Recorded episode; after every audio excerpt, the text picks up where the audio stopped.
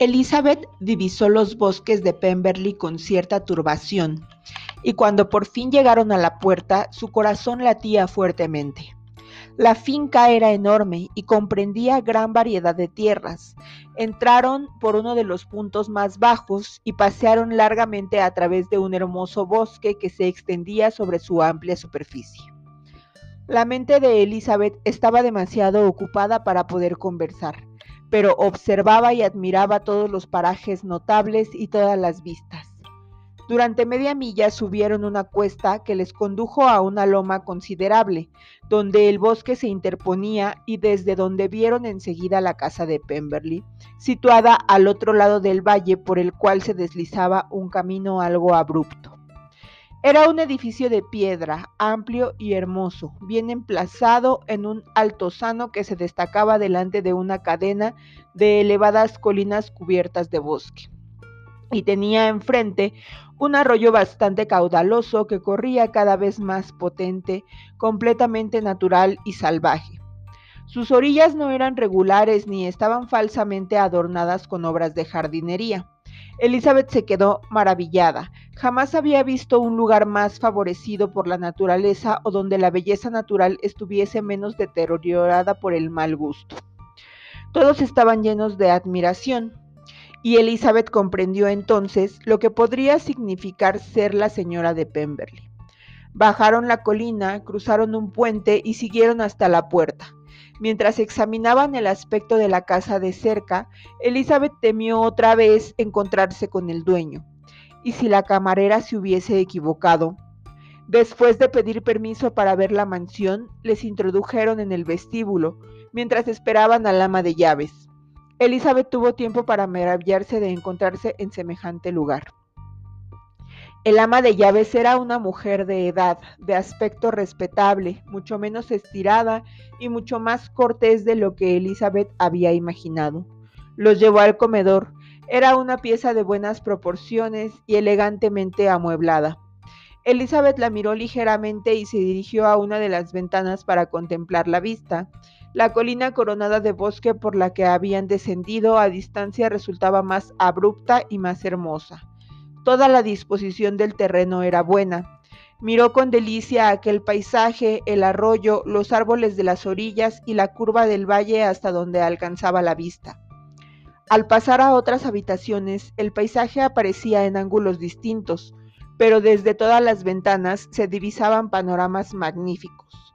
Las piezas eran altas y bellas, y su mobiliario estaba en armonía con la fortuna de su propietario. Elizabeth notó, admirando el gusto de éste, que no había nada llamativo ni cursi, y que había allí menos pompa pero más elegancia que en Rosings. Y pensar, se decía, que habría podido ser dueña de todo esto. Estas habitaciones podrían ahora ser las mías. En lugar de visitarlas como una forastera, podría disfrutarlas y recibir en ellas la visita de mis tíos. Pero no, repuso recobrándose. No habría sido posible hubiese tenido que renunciar a mis tíos, no se me hubiese permitido invitarlos. Esto la reanimó y la salvó de algo parecido al arrepentimiento. Quería averiguar por el ama de llaves si su amo estaba de veras ausente, pero le faltaba valor. Por fin fue su tío el que hizo la pregunta y Elizabeth se volvió asustada cuando la señora Rosings dijo que sí, añadiendo, pero le esperamos mañana. Va a venir con muchos amigos. Elizabeth se alegró de que su viaje no se hubiese aplazado un día por cualquier circunstancia. Su tía la llamó para que viese un cuadro. Elizabeth se acercó y vio un retrato de Wickham encima de la repisa de la chimenea, entre otras miniaturas. Su tía le preguntó sonriente qué le parecía. El ama de llaves vino a decirles que aquel era un joven hijo del último administrador de su señor, educado por éste a expensas suyas. Ahora ha entrado en el ejército, añadió, y creo que es una bala perdida. La señora Gardner miró a su sobrina con una sonrisa, pero Elizabeth se quedó muy seria.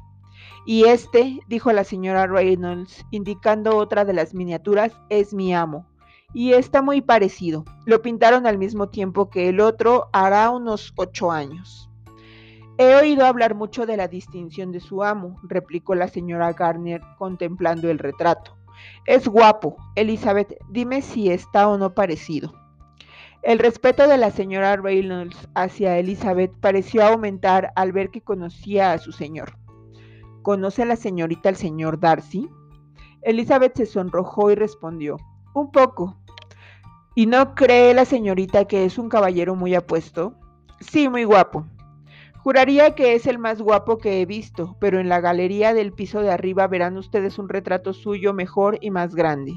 Este cuarto era el favorito de mi anterior señor, y estas miniaturas están tal y como estaban en vida suya. Le gustaban mucho. Elizabeth se explicó entonces por qué estaba entre ellas la de Wickham. La señora Reynolds les enseñó entonces un retrato de la señorita Darcy, pintado cuando solo tenía ocho años. ¿Y la señorita Darcy es tan guapa como su hermano? Oh sí, es la joven más bella que se haya visto jamás, y tan aplicada. Toca y canta todo el día. En la siguiente habitación hay un piano nuevo que le acaban de traer, regalo de mi señor. Ella también llegará mañana con él. El señor Gardner con amabilidad y destreza le tiraba de la lengua y la señora Reynolds por orgullo y por afecto se complacía evidentemente en hablar de su señor y de la hermana. ¿Viene su señor muy a menudo a Pemberley a lo largo del año? No tanto como yo querría, señor, pero diría que pasa aquí la mitad del tiempo. La señorita Darcy siempre está aquí durante los meses de verano. Excepto, pensó Elizabeth, cuando va a Ramsgate. Si su amo se casara, lo vería usted más. Sí, señor, pero no sé cuándo será. No sé si habrá alguien que lo merezca. Los señores Garnier le sonrieron. Elizabeth no pudo menos que decir, si así lo cree, eso dice mucho en favor del señor Darcy. No digo más que la verdad, y lo que diría cualquiera que le conozca, replicó la señora Reynolds.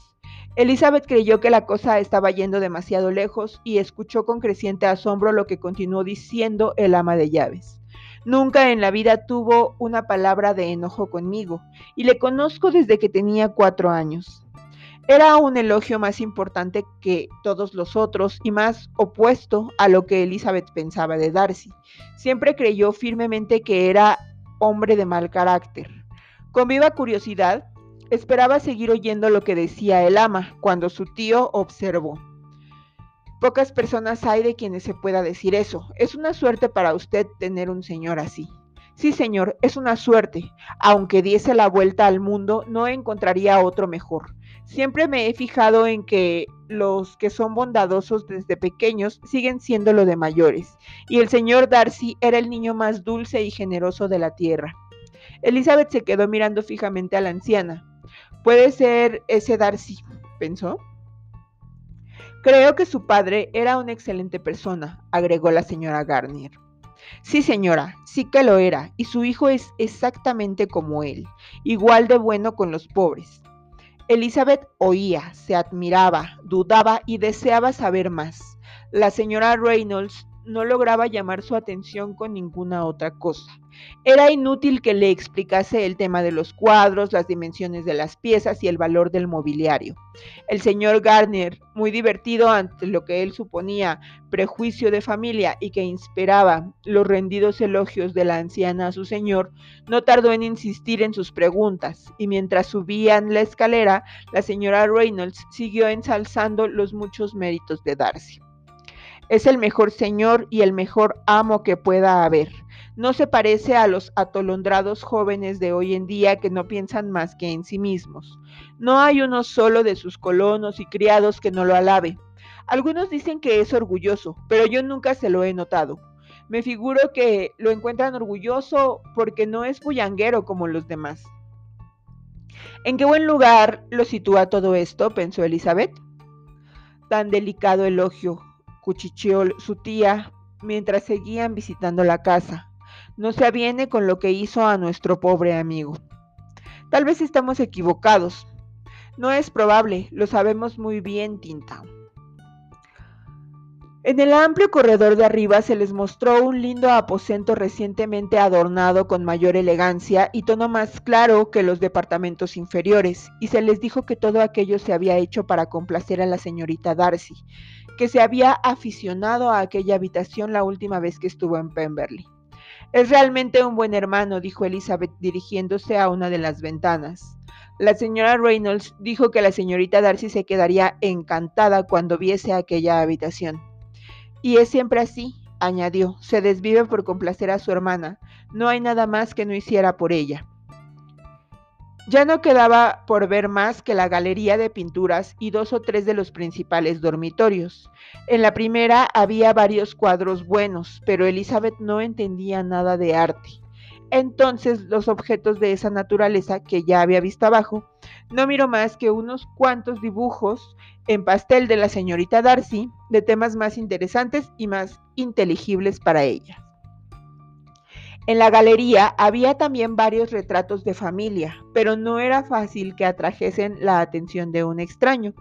Elizabeth los recorrió buscando el único retrato cuyas facciones podía reconocer. Al llegar a él se detuvo notando su sorprendente exactitud. El rostro de Darcy tenía aquella misma sonrisa que Elizabeth le había visto cuando la miraba. Permaneció varios minutos ante el cuadro, en la más atenta contemplación, y aún volvió a mirarlo antes de abandonar la galería. La señora Reynolds le comunicó que había sido hecho en vida del padre de Darcy. Elizabeth sentía en aquellos momentos mucha mayor inclinación por el original de la que había sentido en el auge de sus relaciones. Las alabanzas de la señora Reynolds no eran ninguna nimiedad. ¿Qué elogio puede ser más valioso que el de un criado inteligente?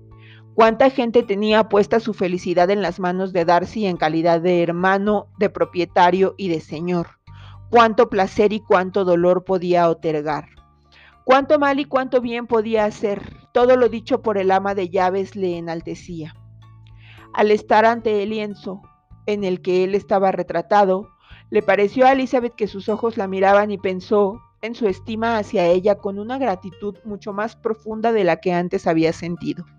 Elizabeth recordó la fuerza y el calor de sus palabras y mitigó su falta de decoro. Ya habían visto todo lo que mostraba al público de la casa. Bajaron y se despidieron del ama de llaves, quien les confió a un jardinero que esperaba en la puerta del vestíbulo. Cuando atravesaban la pradera camino del arroyo, Elizabeth se volvió para contemplar de nuevo la casa.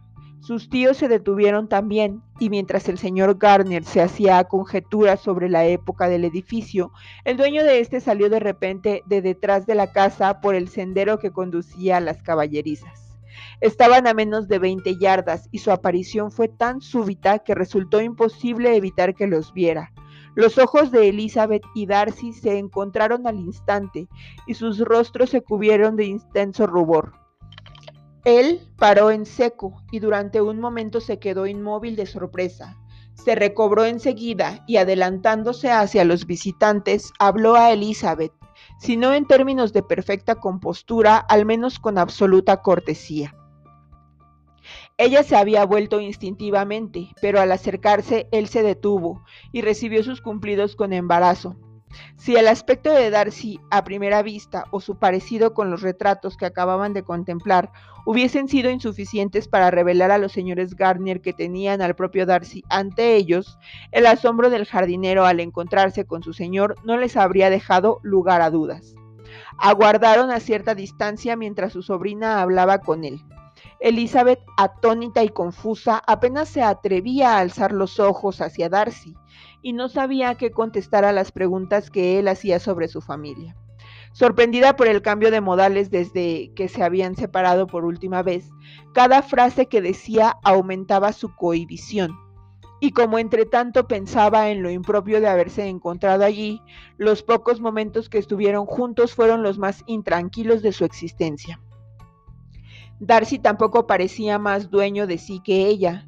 Su acento no tenía nada de la calma que le era habitual, y seguía preguntándole cuándo había salido de Longbourn y cuánto tiempo llevaba en Derbyshire, con tanto desorden y tan apresurado que las claras se veía la agitación de sus pensamientos. Por fin pareció que ya no sabía qué decir. Permaneció unos instantes sin pronunciar palabra, se reportó de pronto y se despidió. Los señores Garner se reunieron con Elizabeth y elogiaron la buena presencia de Darcy, Pero ella no oía nada, embebida en sus pensamientos, lo siguió en silencio. Se hallaba dominada por la vergüenza y la contrariedad. ¿Cómo se le había ocurrido ir ahí? Había sido la decisión más desafortunada y disparatada del mundo. Qué extraño tenía que parecerle a Darcy. ¿Cómo había de interpretar aquello un hombre tan vanidoso? Su visita a Pemberley parecería hecha adrede para ir en su busca. ¿Por qué habría ido? ¿Y él por qué habría venido un día antes?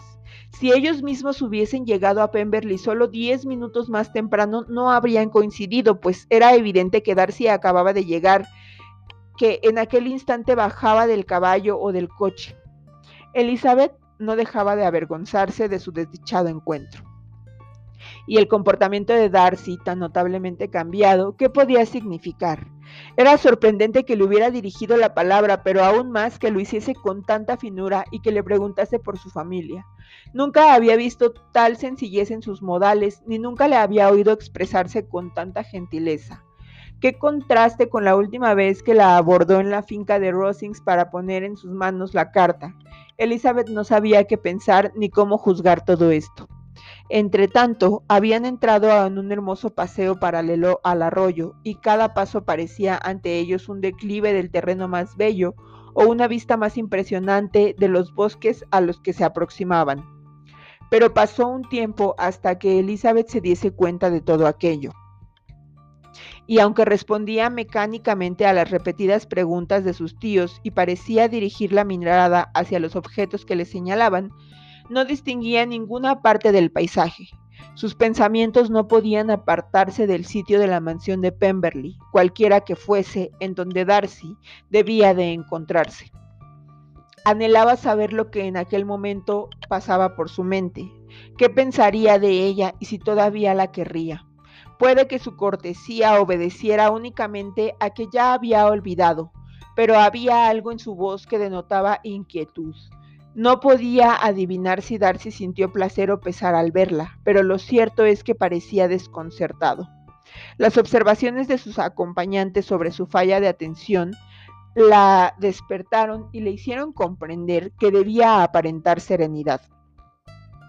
Penetraron en el bosque y alejándose del arroyo por un rato, subieron a uno de los puntos más elevados desde el cual, por los claros de los árboles, podía extenderse la vista y la apreciar magníficos panoramas del valle y de las colinas opuestas cubiertas de arboleda y se divisaban también partes del arroyo. El señor Gardner hubiese querido dar la vuelta a toda la finca, pero temía que el paseo resultase demasiado largo. Con sonrisa triunfal les dijo el jardinero que la finca tenía 10 millas de longitud, por lo que decidieron no dar la vuelta planeada y se dirigieron de nuevo a una bajada con árboles inclinados sobre el agua en uno de los puntos más estrechos del arroyo. Lo cruzaron por un puente sencillo en armonía con el aspecto general del paisaje. Aquel paraje era el menos adornado con artificios de todos los que había visto. El valle, convertido aquí en cañada, solo dejaba espacio para el arroyo y para un estrecho paseo en medio del rústico soto que lo bordeaba. Elizabeth quería explotar sus revueltas, pero en cuanto pasaron el puente y pudieron apreciar lo lejos que estaban de la casa, la señora Garnier, que no era amiga de cambiar ni quiso seguir adelante y solo pensó en volver al coche lo antes posible. Su sobrina se vio obligada a ceder y comprendieron el regreso hacia la casa por el lado opuesto al arroyo y por el camino más corto. Pero andaban muy despacio porque el señor Garner era aficionado a la pesca, aunque pocas veces podía dedicarse a ella, y se distraía cada poco acechando la aparición de alguna trucha y comentándolo con el jardinero. Mientras seguían su lenta marcha, fueron sorprendidos de nuevo, y esta vez el asombro de Elizabeth fue tan grande como la anterior al ver a Darcy encaminándose hacia ellos y a corta distancia. Como el camino no quedaba tan oculto como el de otro lado, se vieron desde lejos, por lo tanto, Elizabeth estaba más prevenida y resolvió demostrar tranquilidad en su aspecto y en sus palabras, si realmente Darcy tenía intención de abordarles. Hubo un momento en que creyó finalmente que Darcy iba a tomar otro sendero, y su convicción duró mientras un recodo del camino le ocultaba, pero pasado el recodo, Darcy apareció entre ellos. A la primera mirada notó que seguía tan cortés como hacía un momento, y para imitar su buena educación comenzó a admirar la belleza del lugar, pero no acababa de decir delicioso y encantador, cuando pensó que elogiar Pemberley podía ser mal interpretado. Cambió de color y no dijo más. La señora Garner venía un poco más atrás y Darcy aprovechó el silencio de Elizabeth para que le hiciese el honor de presentarle a sus amigos. Elizabeth no estaba preparada para este rasgo de cortesía y no pudo evitar una sonrisa al ver que pretendía conocer a una de aquellas personas contra las que su orgullo se había revelado al declarársele. ¿Cuál será su sorpresa? pensó cuando sepa quiénes son. Se figura que son gente de Alcurnia. Hizo la presentación al punto y al mencionar al parentesco miró rápidamente a Darcy para ver el efecto que le hacía y esperó que huiría a toda prisa de semejante compañía. Fue evidente que Darcy se quedó sorprendido, pero se sobrepuso, y en lugar de seguir su camino retrocedió con todos ellos y se puso a conversar con el señor Gardner. Elizabeth no pudo menos que sentirse satisfecha y triunfante. Era consolador que Darcy supiera que tenía parientes de los que no había por qué avergonzarse. Escuchó atentamente lo que decían y se ufanó de las frases y observaciones de su tío, que demostraba su inteligencia, su buen gusto y sus excelentes modales. La conversación recayó pronto sobre la pesca y Elizabeth oyó que Darcy invitaba a su tío a pescar allí siempre que quisiera mientras estuviesen en la ciudad vecina, ofreciéndose incluso a procurarle aparejos y señalándole los puntos del río más indicados para pescar. La señora Garnier, que paseaba del brazo de Elizabeth, la miraba con expresión de incredulidad. Elizabeth no dijo nada, pero estaba sumamente complacida. Las atenciones de Darcy deberían dirigirse a ella seguramente. Su asombro, sin embargo, era extraordinario y no podía dejar de repetirse. ¿Por qué estará tan cambiado? No puede ser por mí. No puede ser por mí causa que sus modales se hayan suavizado tanto. Mis reproches en Hunsford no pueden haber efectuado una transformación semejante. Es imposible que aún me ame. Después de andar un tiempo de esta forma, las dos señoras delante y los dos caballeros detrás, al volver a emprender el camino después de un descanso al borde del río para ver mejor una curiosa planta acuática, hubo un cambio de parejas. Lo originó la señora Gardner, que fatigada por el trajín del día, encontraba el abrazo de Elizabeth demasiado débil para sostenerla y prefirió por lo tanto el de su marido. Darcy entonces se puso al lado de la sobrina y siguieron así su paseo. Después de un corto silencio, Elizabeth tomó la palabra. Quería hacerle saber que antes de ir a Pemberley se había cerciorado de que él no estaba y que su llegada era totalmente inesperada. Su ama de llaves, añadió, nos informó que llegaría usted hasta mañana, y aún antes de salir de Bakewell nos dijeron que tardaría usted en volver a Derbyshire. Darcy reconoció que así era, pero unos asuntos que tenía que resolver con su administrador le habían obligado a adelantarse a sus acompañantes. Mañana temprano, continuó, se reunirán todos conmigo. Entre ellos hay conocidos suyos que desearán verla, el señor Bingley y sus hermanas. Elizabeth no hizo más que una ligera inclinación de cabeza. Se acordó al instante de la última vez que el nombre de Bingley había sido mencionado entre ellos, y a juzgar por la expresión de Darcy, él debía de estar pensando en lo mismo. Con sus amigos viene también una persona que tiene especial deseo de conocerla. Usted prosiguió al cabo de una pausa.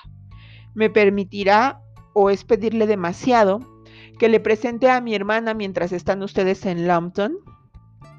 Elizabeth se quedó boquiabierta. No alcanzaba a imaginar cómo podía pretender aquello la señorita Darcy, pero enseguida comprendió que el deseo de ésta era obra de su hermano, y sin sacar más conclusiones le pareció muy halagador. Era grato saber que Darcy no le guardaba rencor. Siguieron andando en silencio, profundamente abstraídos los dos en sus pensamientos. Elizabeth no podía estar tranquila, pero se sentía adulada y complacida. La intención de Darcy de presentarle a su hermana era una gentileza excepcional. Pronto dejaron atrás a los otros y cuando llegaron al coche los señores Garnier estaban a medio cuarto de milla de ellos. Darcy le invitó entonces a pasar a la casa, pero Elizabeth declaró que no estaba cansada y esperaron juntos en el césped. En aquel rato podían haber hablado de muchas cosas. El silencio resultaba violento. Ella quería hablar, pero tenía la mente en blanco y todos los temas que se le ocurrían parecían estar prohibidos. Al fin recordó su viaje y habló de Matlock y Dovedale con gran perseverancia. El tiempo pasaba, su tía andaba muy despacio y la paciencia y las ideas de Elizabeth se agotaban antes de que acabara el TTAT. Cuando llegaron los señores Garnier, Darcy les invitó a todos a entrar en la casa y tomar un refrigerio pero ellos se excusaron y se separaron con la mayor cortesía. Darcy les acompañó hasta el coche y cuando éste echó a andar, Elizabeth le vio encaminarse despacio hacia la casa. Entonces empezaron los comentarios de los tíos. Ambos declararon que Darcy era superior a cuanto podía imaginarse. Su educación es perfecta y su elegancia y sencillez admirables, dijo su tío. Hay en él un poco de altivez, añadió la tía, pero solo en su porte, y no le sienta mal. Puedo decir como el ama de llaves que aunque se le tache de orgulloso, no se le nota nada. Su actitud con nosotros me ha dejado atónito. Ha estado más que cortés, ha estado francamente atento y nada le obligaba a ello. Su amistad con Elizabeth era muy superficial. Claro que no es tan guapo como Wickham, repuso la tía, o mejor dicho, que no es tan bien plantado, pero sus facciones son perfectas. ¿Cómo pudiste decirnos que era tan desagradable, Lizzie? Elizabeth se disculpó como pudo. Dijo que al verse en Kent le había agradado más que antes y que nunca le había encontrado tan completa, tan complaciente como aquella mañana. Puede que sea un poco caprichoso en su cortesía, replicó el tío. Esos señores tan encopetados suelen ser así. Por eso no le tomaré la palabra en lo referente a la pesca. No vaya a ser que otro día cambie de parecer y me eche de la finca. Elizabeth se dio cuenta que estaba completamente equivocado sobre su carácter, pero no dijo nada. Después de haberle visto ahora, nunca habría creído que pudiese portarse tan mal como lo hizo con Wickham, continuó la señora Garner. No parece un desalmado, al contrario, tiene un gesto muy agradable al hablar y hay también una dignidad en su rostro que a nadie podría hacer pensar que no tiene buen corazón. Pero a decir verdad, la buena mujer que nos enseñó la casa exageraba un poco su carácter. Hubo veces que casi se me escapa la risa. Lo que pasa es que debe ser un amo muy generoso y eso, a los ojos de un criado, equivale a todas las virtudes. Al oír esto, Elizabeth creyó que debía decir algo en defensa del proceder de Darcy con Wickham. Con todo el cuidado que le fue posible, trató de insinuarles que por lo que había oído decir a sus parientes de Kent, sus actos podían interpretarse de muy distinto modo, y que ni su carácter era tan malo, ni el de Wickham tan bueno como en Herefordshire se había creído. Para confirmar lo dicho, les refirió los detalles de todas las transacciones pecuniarias que había mediado entre ellos, sin mencionar cómo lo había sabido, pero afirmando que era rigurosamente cierto. A la señora Garner le sorprendió y sintió curiosidad por el tema, pero como en aquel momento se acercaba al escenario de sus antiguos placeres, se dio al encanto de sus recuerdos y ya no hizo más que señalar a su marido todos los lugares interesantes y sus alrededores. A pesar de lo fatigada que estaba por el paseo de la mañana, en cuanto cenaron salieron en busca de antiguos conocidos y la velada transcurrió con la satisfacción de las relaciones reanudadas después de muchos años de interrupción. Los acontecimientos de aquel día habían sido demasiado arrebatados para que Elizabeth pudiese prestar mucha atención a ninguno de aquellos nuevos amigos, y no podía más que pensar con la admiración en las amabilidades de Darcy y sobre todo en su deseo de que conociera a su hermana.